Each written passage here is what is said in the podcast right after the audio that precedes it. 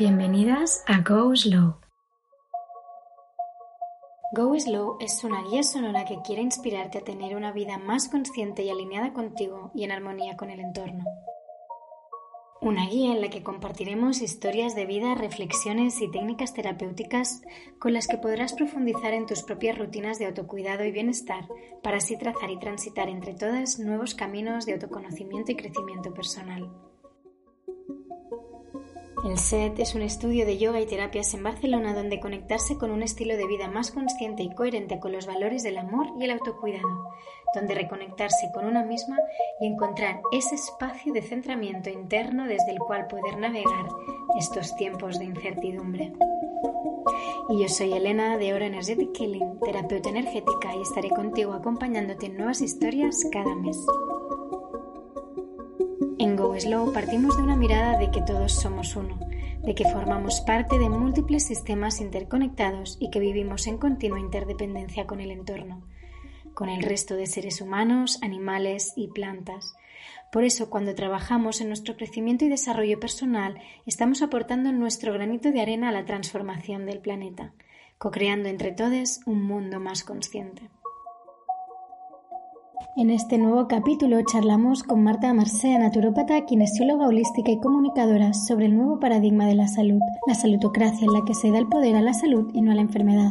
Hablamos también del negocio de las farmacéuticas, de la gestión de la crisis sanitaria y de los modelos de producción. Hablamos sobre cómo mantener la salud de forma natural a través de recuperar el poder personal y los hábitos y muchísimos temas más que esperamos que sean de tu interés. Bienvenidas a Go Slow.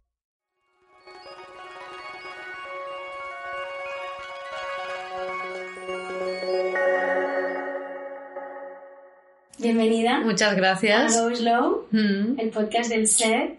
Eh, teníamos muchas ganas de que estuvieras aquí porque, bueno, tú, em, no en tus principios, pero hace tiempo estuviste en el SET, ¿no? Sí, total, no sé cuántos años hará, hará cinco años, seis, no estoy segura, pero sí estuve aquí unos meses pasando consulta en este despacho que estamos ahora mismo, así que me hace mucha ilusión estar aquí de nuevo.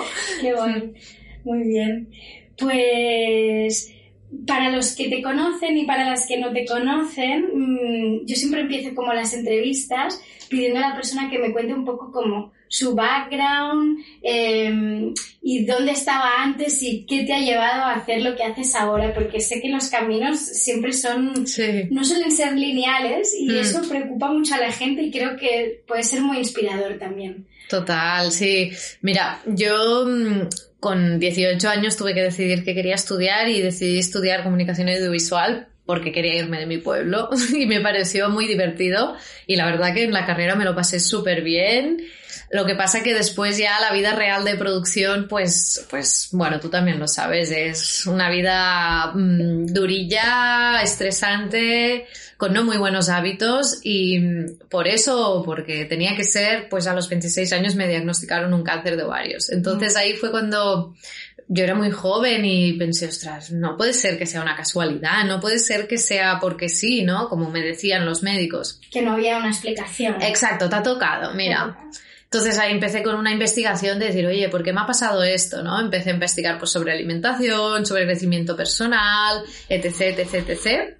Y, poco a poco, yo me acuerdo que cuando ya decidí dejar el trabajo, empecé a hacer cambios de, vida, de salud, quería despertarme un día por la mañana y descubrir lo que iba a hacer con mi vida. Y cada día pensaba, mañana a ver si lo descubro. Y claro. Durante el proceso de tu propia sanación, exacto. buscabas qué hacer con tu vida. Claro, ya no quería dedicarme a producción, que era lo que había estudiado, lo que en teoría iba a hacer hasta que me iba a jubilar, y fue como, ¿y ahora qué hago? ¿no? pero claro, es lo que tú dices, para nada lineal. Primero hice yoga, vale, me gustaba y tal, pero no me acababa de llenar. Lo dije, voy a hacer kinesiología holística, que también encantó, fue el primer contacto más con la salud del cuerpo y tal. Perfecto, pero faltaba más. Lo hice naturopatía. Y ahí dije, hostia, esto ya, entender el cuerpo desde este punto de vista me gusta, me da muchas respuestas sobre mi proceso. Después estudié nutrición y ahí de este match de cosas es como ahora me siento que realmente acompaño a las personas desde el punto que, me gusta. Pero vamos, yo esperaba eso, despertarme un día y saber lo que iba a hacer con mi vida y, y que quizá dentro de cinco años nos volvemos a encontrar y digo, ahora estoy haciendo no sé qué. Total, ¿eh? Yo es que esto lo digo un montón, incluso a mis clientes y a mis amigas, es como yo ahora estoy aquí, antes estaba allí y pasado mañana no sé y esto me gusta también, ¿no? Porque también nuestra sociedad nos ha, hmm. Nos ha hecho creer que la vida es, que es lineal, ¿no? Y que hay solo un camino recto para llegar a un lugar y claro, cuando te empiezas a desviar, te empiezan a entrar la angustia. Claro. Y ahí es cuando entran los problemas, ¿no? exacto, eh, exacto. Los problemas de salud. Y es como, yo a las personas que nos escuchen les diría que todas las vueltas que puedes dar al final sirven para algo. Sirven para algo, ¿no? Totalmente. Lo que decíamos, ¿no? De que estudié comunicación audiovisual y durante muchos años pensé que había sido una tontería y que no me serviría de nada y ahora entiendo el papel que tiene porque para mí la parte comunicativa es súper importante en mi trabajo. Me gusta comunicar, me gusta transmitir las ideas, aquello que pienso y mira, pues me sirve, ¿no? Y está en mí. Incluso yo soy más terrenal y de cuerpo, pero me he leído la carta astral y cuando me la han leído he dicho, ostras, claro, es que ahí está, soy Luna en Géminis, o sea, la comunicación está ahí, ¿sabes? Tiene sentido. Claro, tengo la ascendente en Virgo y soy eh, Aries, ¿no? O sea, me siento súper representada. Esto es una pequeña parte de todo, ¿no? Pero cuando me lo decían es como, ostras, claro, está ahí también la comunicación, no es algo, no es una equivocación. No, no, no. Y que no podemos ver en el momento o en, los momentos de cambio, de transición, no podemos ver qué papel está jugando las decisiones que habíamos tomado, hmm. pero eventualmente todo cobra sentido, ¿no? Exacto. Es como tener paciencia. Exacto, sí, sí, sí. tener paciencia, no os preocupéis. Hmm. Que... Mm, baby steps. Baby steps, baby steps. Espera, porque me está patando el micro, no sé por qué si hemos chequeado, estaba bien. Mm. Vale, bueno. Vale, pues ya está.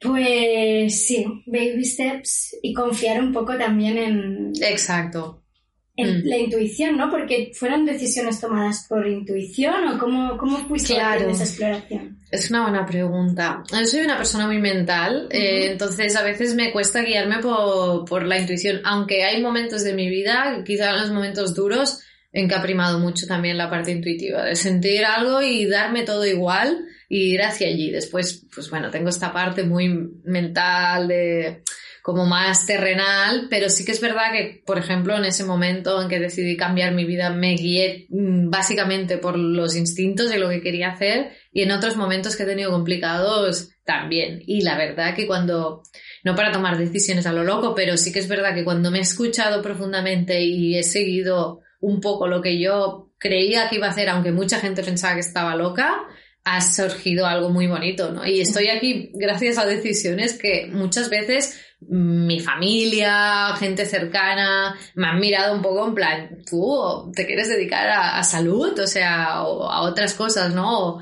O, vas a dejar esto o lo otro, que, y es como, sí, sí, es que siento que tiene que ser así, tiene ¿no? Que ser así. Mm. Y luego también al final también todo tiene sentido. Totalmente. Mm. Y mm, el, cáncer que te diagnosticaron, que eh, decías, tiene que haber un sentido, tiene que haber un porqué. Sí. ¿Lo encontraste, el porqué? Sí. Bueno, esto pasa igual que con lo del qué voy a hacer con mi vida, ¿no? Tú también piensas, un día me voy a despertar y voy a entenderlo todo.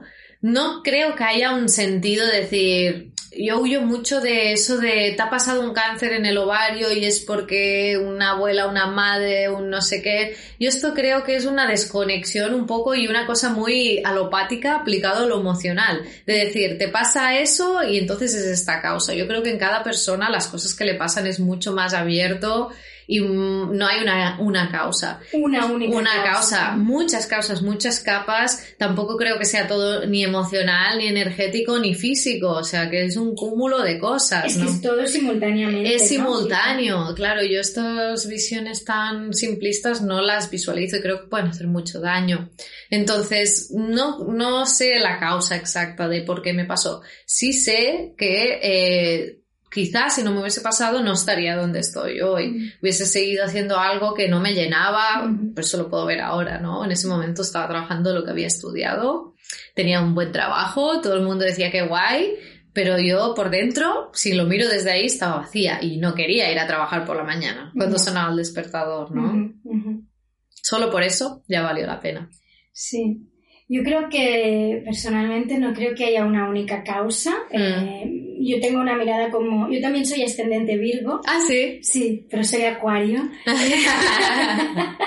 Lo cual hace que igual no sea tan terrenal como tú. Eh, y, y me da esa capacidad de ver... em, pues lo que te decía, ¿no? Que me cuesta más entender lo tangible y menos lo intangible. Eh, y, y me cuesta poco ver, por ese ascendente Virgo, creo que es como esas interrelaciones Claro. sistémicas de, de la, rea- de- del mundo, ¿no? Como un poquito de aquí, un poquito de allá, un poquito de esa descompensación hormonal por aquí, que viene de esa descompensación energética por allá y lo que sea, Claro. ¿no? Mm. Y, pero yo en, en mi, en mi trabajo, en mi práctica, que como, como terapeuta energética y que trabajo mucho con el inconsciente, sí que he visto como cosas que son como, wow, em, cambios físicos al desbloquear una emoción o al desbloquear o al entender o al integrar algo que estaba en el inconsciente de la persona. Por ejemplo, una chica que está se acaba de quedar embarazada, hicimos dos sesiones, llevaba dos años intentándose quedar embarazada, eh, había tenido una hija que mm, la tuvo por in vitro después de varios abortos y tenía una trompa obstruida. Sí. Hicimos un par de sesiones y se quedó embarazada. Es como, Sí. wow. Y al revés igual, ¿eh? Hay muchas personas que al liberar su cuerpo de toxinas pueden tener mucha claridad en algo que no lo soltaban. Yo lo que veo un poco mm, simplista del New Age aquí has hecho mucho daño. Sí. Que si tú estás bien emocionalmente, todo está, o que la emoción está por arriba del cuerpo. Y eso No. yo no, no comprego nada. Yo he hecho cursos a veces de cosas más de tipo emocional porque he explorado muchas cosas. Y me acuerdo, bueno, eso de ascendente Virgo, pues a veces eres un poco rígido también. Em, de, salíamos de hacer pues un trabajo energético, no sé qué, y había gente fumando. Ya. Y para mí era como, hostia, estás aquí haciendo algo que dices que es no sé qué y fumas. ¿Cómo puedes maltratar tu cuerpo e intentar luego estar súper bien para hacer un trabajo energético? Para mí es que no hay separación. No hay separación. Entonces la coherencia tiene que estar en todo. Y eso el New Age, como hemos puesto tanto el foco en lo emocional, tal, nos hemos perdido el cuerpo. Y es muy espiritual amar a tu cuerpo Mm. y que tu cuerpo, sentir que tu cuerpo está limpio, que tu cuerpo tienes vitalidad. Y si fumas, por desgracia, y esto lo he escuchado, es que claro, yo fumo, pero como energéticamente luego lo, lo compenso y dices. ¿qué me estás contando? ¿Tú te crees más listo que tu cuerpo? O sea, tu cuerpo es el fruto de billones de años de evolución, lo estás intoxicando, ponle el nombre que quieras, o sea, es toxina. Que lo haces, perfecto, pero Bueno, no. eso es con los autoengaños, ¿no? El ser humano Claro. muchísimo. No, me decía, es que si tú piensas, me acuerdo esto de, de una persona en concreto, que decía, es que si tú piensas que eso es bueno para ti, pues fumas. Y yo decía, No. sí, claro, tú, tú eres más, tú, eso es el ego, ¿no? Tú, tú crees ego, que, ego que eres más fuerte que, que la fisiología de tu cuerpo, que es preciosa, ¿no? Es como ir en contra. Bueno, es como, yo creo que eso es el, y esto lo hemos hablado en algún podcast y creo que en el último capítulo con María lo comentamos también, eh, que eso es fruto de, de toda esa herencia judeocristiana en el que nos han separado ¿no? del cuerpo. Mucho. El- el- la mente es el fruto de la herencia judeocristiana y del, del pensamiento cartesiano-newtoniano, ¿no? Mm. materialista de la realidad, es como separado por partes, Exacto. ¿no? Y, y yo creo que este, este nueva era o que entramos ahora en la era de Acuario, que Ojalá. muchas ganas, yo creo que pasa por, por, por implementar esa mirada sistémica, es como Exacto. no puede ir el cuerpo por un lado, la mente por el otro, Totalmente. el espíritu por el otro y el planeta por el otro. Exacto. Esa es otro, otra cosa muy importante que siempre digo, ¿no? Es como, ahora entramos en un punto en que, vale, estamos viendo el cuerpo quizá de una forma más sistémica. El cuerpo. me quedo en mi cuerpo humano. Y es como, perdona, es que el cuerpo humano y el planeta no hay separación. No hay separación. Entonces tú puedes hacer la mejor dieta del mundo, keto, carnívora, que es la nueva moda que viene ahora, qué eh, la paleo, no sé qué. Fantástico, imaginemos que no lo creo, que para tu salud es maravillosa, pero si te cargas del planeta, ¿de qué sirve? Claro. Entonces es esta separación que hace mucho daño. Mucho, el ver el cuerpo o el humano de nuevo, ¿no? Por encima de todo el resto. Yo creo que no puede haber salud sin salud del planeta. Es que no nos podemos olvidar. Si contaminamos el mundo y tenemos un aire pésimo, por muy buena dieta que hagas, es que Claro, ¿de qué estás, sirve? estás respirando esa, esa contaminación de la Exacto. misma manera, ¿no? Y, y- y desequilibrando el cuerpo. De... Hmm. Sí, yo creo que, que tiene que ir por aquí y es como... eh, yo estoy trabajando en el cuerpo, tomando esa conciencia, me cuesta porque yo creo que también son siglos de condicionamiento de, de esa separación con el cuerpo como la- el cuerpo la fuente del pecado, ¿no? El- Exacto. de la- del pecado de la carne. Entonces, Claro. eh, no lo queremos ni para el placer y tampoco, como no lo queremos, tampoco lo cuidamos, ¿no? Y- de ahí viene también todo, igual todos esos hábitos eh, Hmm. de los que hablabas. Claro. Y creo que hay un punto que vivimos desconectados del cuerpo, desconectados de- del placer en ciertos sentidos y luego canalizamos el placer de maneras muy concretas. Sobre, por ejemplo, a través de la comida. Claro, estamos todo el día tan desconectados de- del sentir gozo en cosas pequeñas que luego eh, buscamos ese gozo o la dopamina justamente a través de la comida, ¿no? Entonces, claro, llego a casa y me meto cualquier cosa que me chute de dopamina, eh, como mm, de una forma compulsiva por lo mismo. Mm. Entonces, claro, si diéramos un poco un paso atrás, viviéramos un poco más tranquilos, la primera que me lo aplico soy yo, descubriéramos eso, ¿no? El placer en las pequeñas cosas, en respirar, mirar el cielo, ir a dar un paseo, una buena charla con una amiga o lo que sea, quizá el cuerpo no nos pediría tanto este chute de dopamina Claro. con el que sacamos con la comida. Lo que pasa que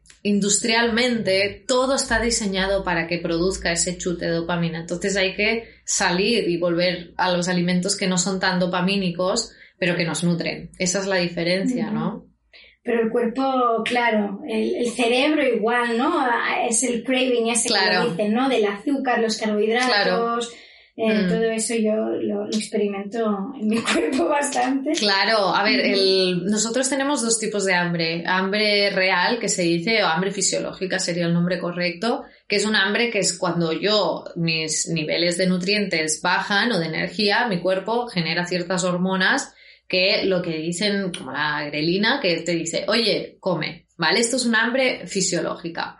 Pero luego tenemos hambre eh, que viene por circuito recompensa neuronal. Es un hambre que tiene su sentido fisiológico también. Cuando nosotros vivíamos en la naturaleza, teníamos que, cuando encontrábamos alimentos con mucha energía y grasa que no abundaban en la naturaleza, nos recompensaba el cerebro y decía, oye, sigue buscando esto.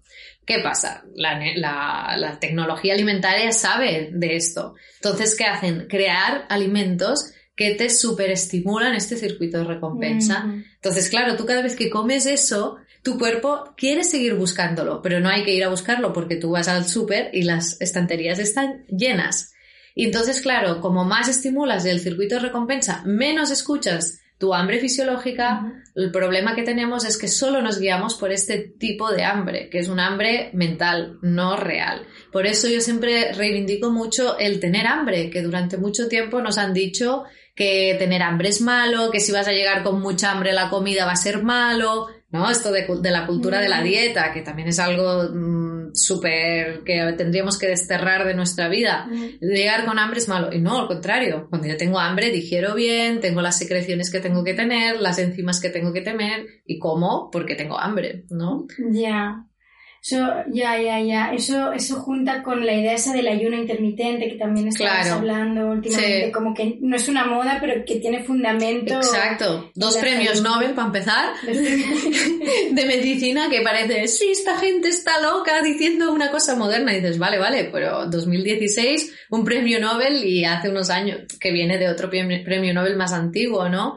Pero es eso, es recuperar una forma de funcionar que va acorde con el cuerpo. Imaginemos cuando vivíamos en la naturaleza, no comíamos, no nos levantábamos y teníamos la comida en el plato. Teníamos que movernos para buscarlo. O sea, es algo súper, súper natural. Igual que hacer ejercicio en ayunas que la gente se piensa que le va a dar un jamacuco.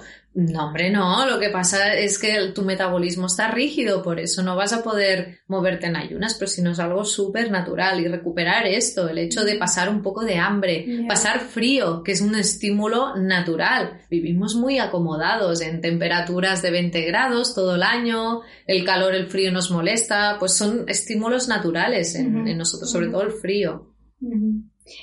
Muy interesante esto, ¿no? lo del frío nunca me lo había, no me lo había planteado. Sí. Pero mm, con respecto mm, a esas, a esas eh, necesidades que nos pide el cuerpo, de esos alimentos que cubren la parte emocional porque no estamos viviendo como suficientemente conectados o estamos dejándonos llevar por ese ritmo hmm. frenético.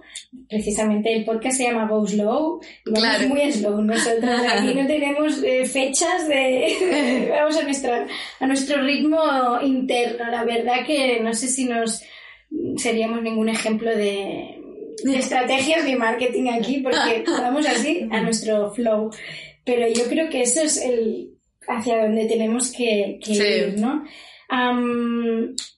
me gustaba mucho ah, algo que había leído en tu Instagram sobre eh, la importancia que tiene eh, este, este cambio de enfoque sobre lo que es la salud, lo que estamos hablando, y la salud no solo es la salud de mi cuerpo, sino es la salud del planeta, son mis hábitos eh, que me llevan a la prevención versus la lucha contra la enfermedad. Exacto. Eh, creo que la medicina china, no sé si me lo he inventado o es algo que oí en su momento, pero creo que es verdad, que al, médico no se le pagaba para que te curase, se le, pagaba para que te mantuviera sano. Ah, sí, no sabía. que bueno. cuando tú enfermabas, entonces no tenías que pagar. Claro, claro. pues está muy bien, es una buena premisa. Claro, creo que por desgracia vivimos en un paradigma ahora de salud muy paternalista, donde cuando vamos al médico casi es que no tenemos ni voz ni voto y esto lo hemos aceptado pero es eso, vas, te proponen, es que no es ni una propuesta, te casi bien te imponen un tratamiento, no te explican las alternativas, muchas veces hay coacciones, en plan, si no haces eso, no te hago pruebas, no tan directamente, pero, pero es muchas veces así, ¿no? Y al final lo que nos han sacado es nuestro poder, ¿no? Como, como persona y es, bueno, haz lo que quieras, eh, come como quieras, no te proponen ni tan solo hábitos, ni de alimentación, ni de nada, y cuando estés enfermo vienes, ¿no? Y ahí está el problema, que yo creo que hay que trabajar mucho con lo que es la saludocracia, que le digo, que es darle el poder a la salud y no a la enfermedad, que es lo que hacemos. Solo hablamos de enfermedades, cuando te formas como sanitario, solo estudias a, nivel de enfermedad, no a nivel de cómo potenciar la salud.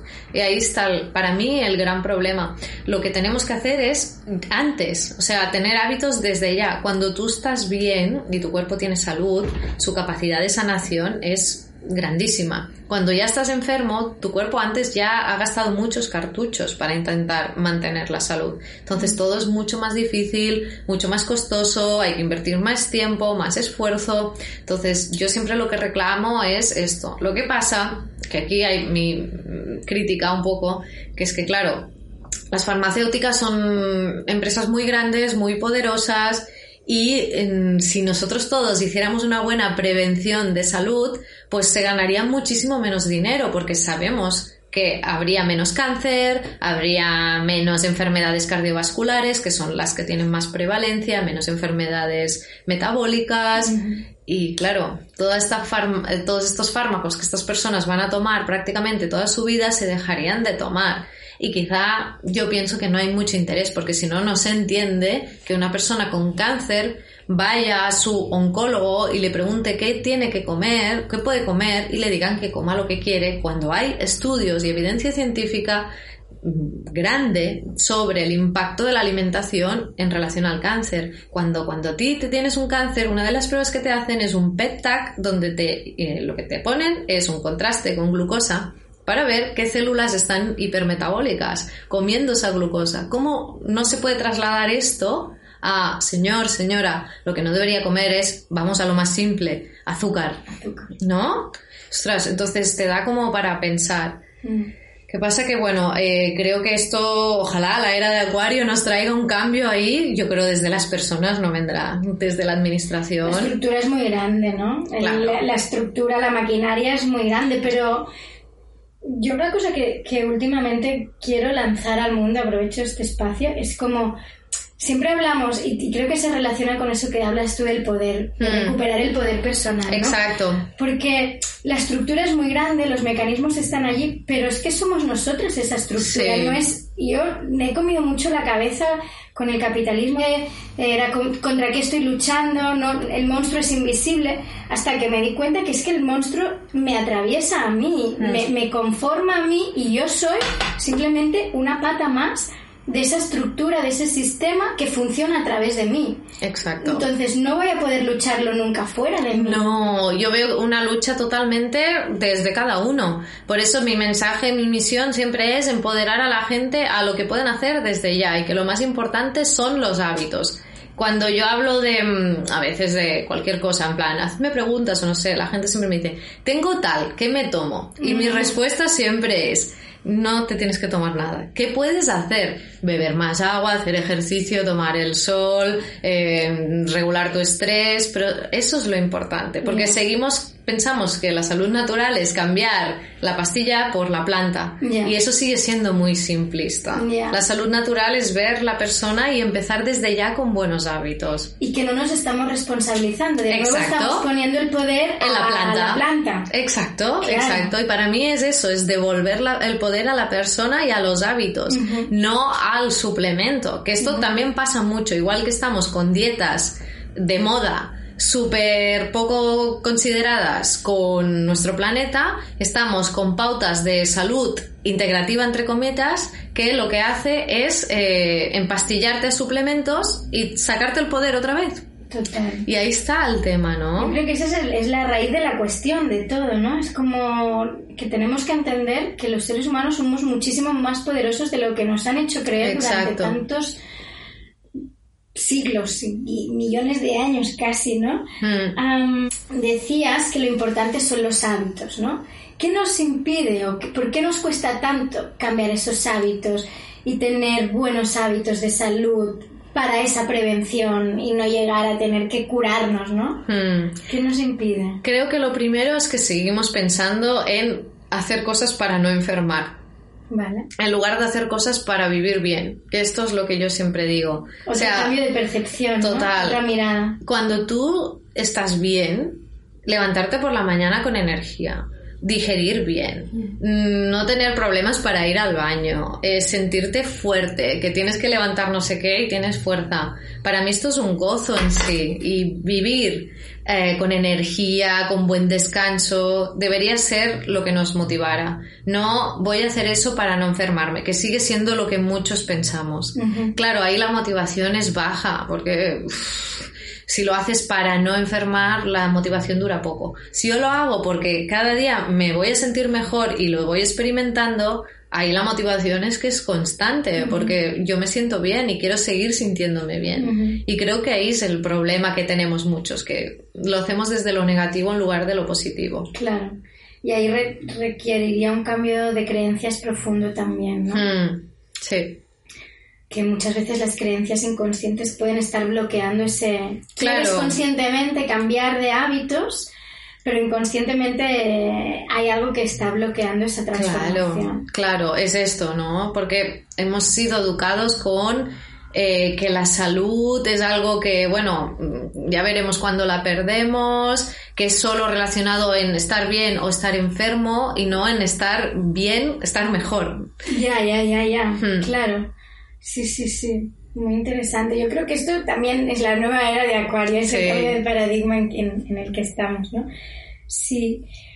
Em, también te había leído, ¿no? Y en relación a ese cambio de hábitos, o el de por qué no se promulga o no se promueve eh, desde los grandes medios de, comunicación, la educación, los gobiernos, etcétera, por qué no se promueve los, los buenos hábitos en relación a, mm, a, la crisis sanitaria que estamos viviendo en estos momentos, ¿no? Mm. Es como, ¿por qué no se nos está diciendo sube tu sistema inmunológico, cuídate, toma el sol, ta, ta, ta? Pues mira, son cosas que no se entienden o bueno, se pueden entender desde el punto de vista del paradigma que tenemos de salud actual, donde es solo centrarnos en cuando hay la persona enferma, ¿qué hacemos? O la prevención es simplemente no contagiarte. Pero oye, ¿por qué no estudiamos estas personas como la gran mayoría de personas que están pasando este virus y mm, no les pasa nada, son asintomáticas o tienen una gripe o lo que sea? Vayamos a ver qué, qué tienen en común estas personas, ¿no? De hecho, ya hay estudios, estudios grandes sobre la relación con la vitamina D, la glucosa elevada en sangre, la obesidad, que son factores que aumentan el riesgo de mortalidad una vez has tenido el virus. Mm. Pues entonces, ¿por qué no ah, ayudamos a la población a que no solo no se infecten, sino que si se infectan tengan una consecuencia muy leve y no tengan que ir al hospital, que es el problema que tenemos, ¿no?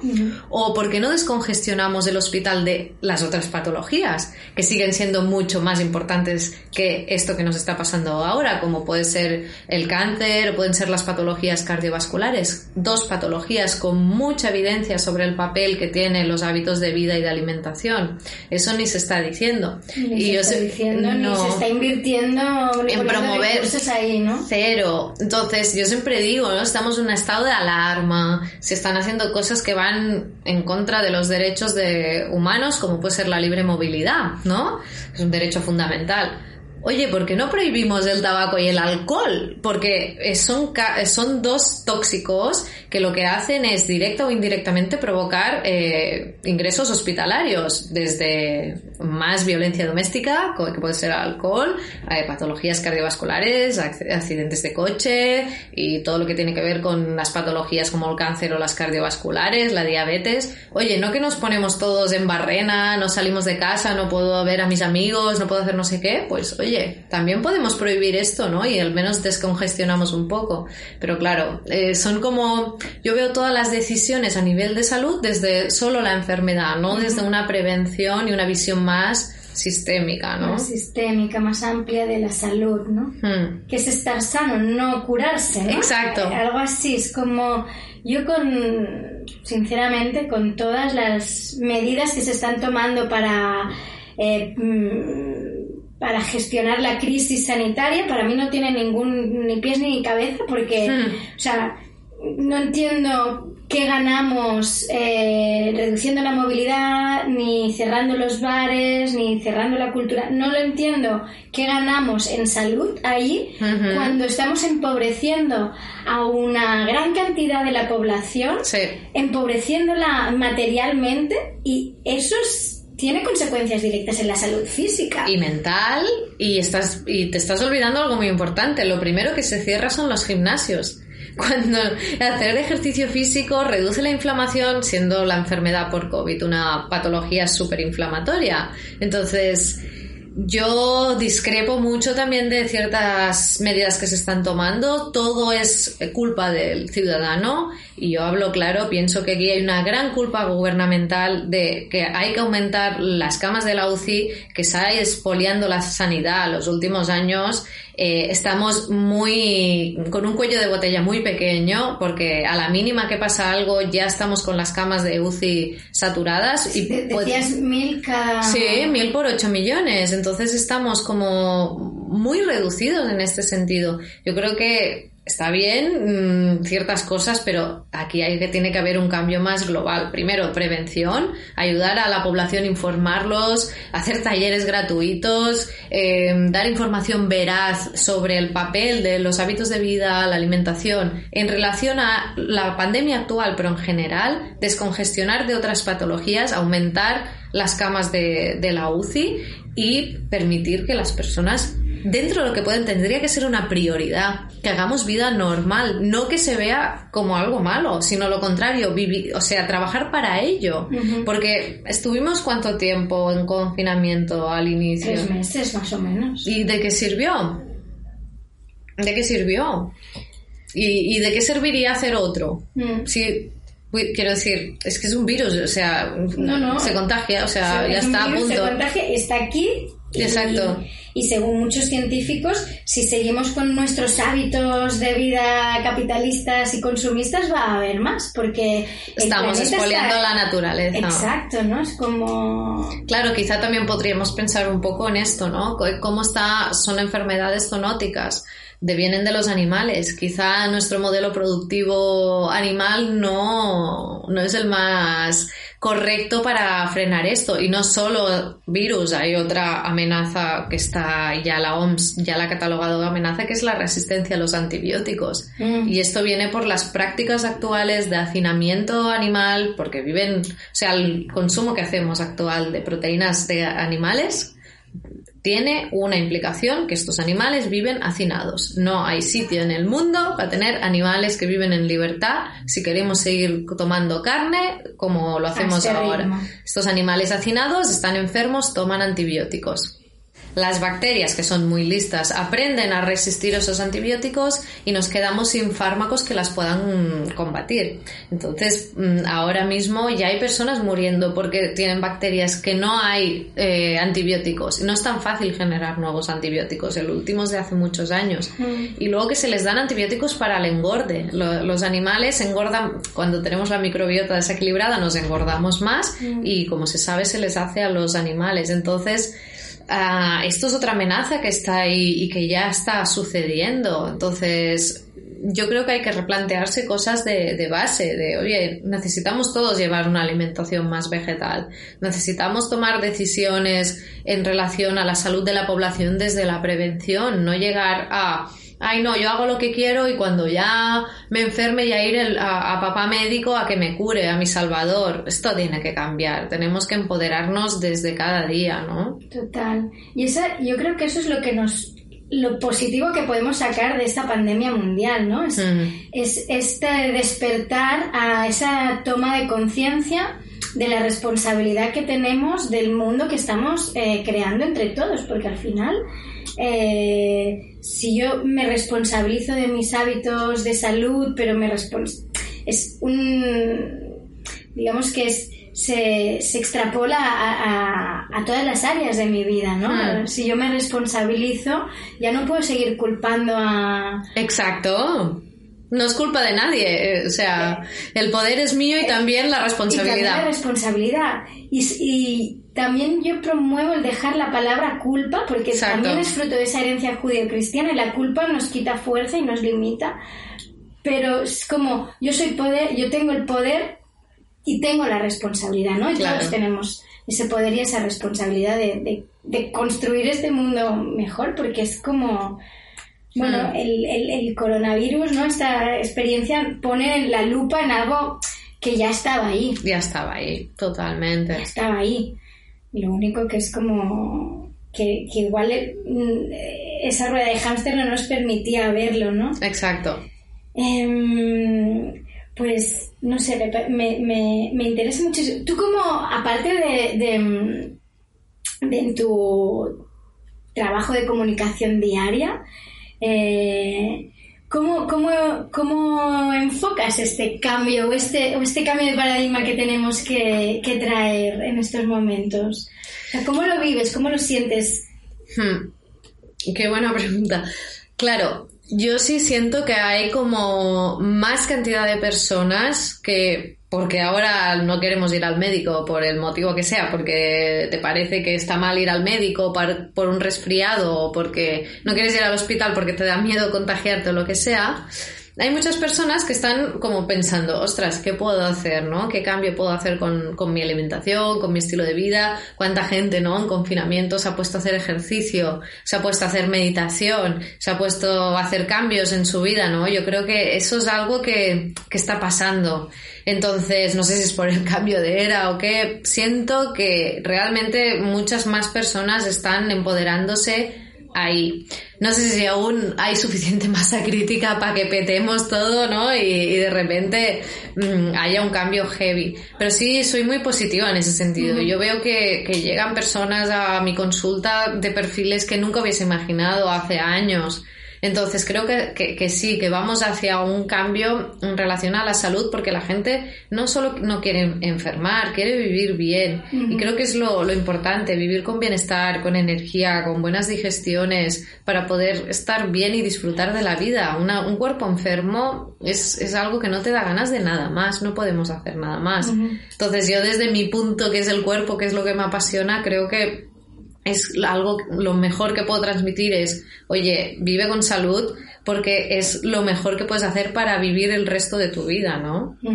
Total. Mm. Ese sería el mensaje final, ¿no? Vive con salud, cuida tu cuerpo. Exacto. Eh, cierra tú con, con, así con algún mensaje que quieras. Eh. Pues nada, que se enamoren de las personas que se enamoren de, de, su cuerpo, que no lo vean como algo que funciona mal, que está estropeado, sino que es algo que, que es precioso, es el fruto de billones de años de evolución, funciona perfectamente si se lo permitimos y vamos acorde a su funcionamiento natural, ¿no? Y que lo natural es tener salud y cuando no es así, cambiando hábitos la podemos recuperar. Eso sería un poco el mensaje. Pues me encanta y, y nada, estoy 100% de acuerdo y seguiremos, pues, no sé, eh, trabajando, ¿no? Para este cambio de, de, paradigma, ese cambio de mirada. Sí, totalmente. Pues muchas gracias, muchas, muchas gracias. gracias. Y nada, hasta la próxima. Hasta la próxima. Chao.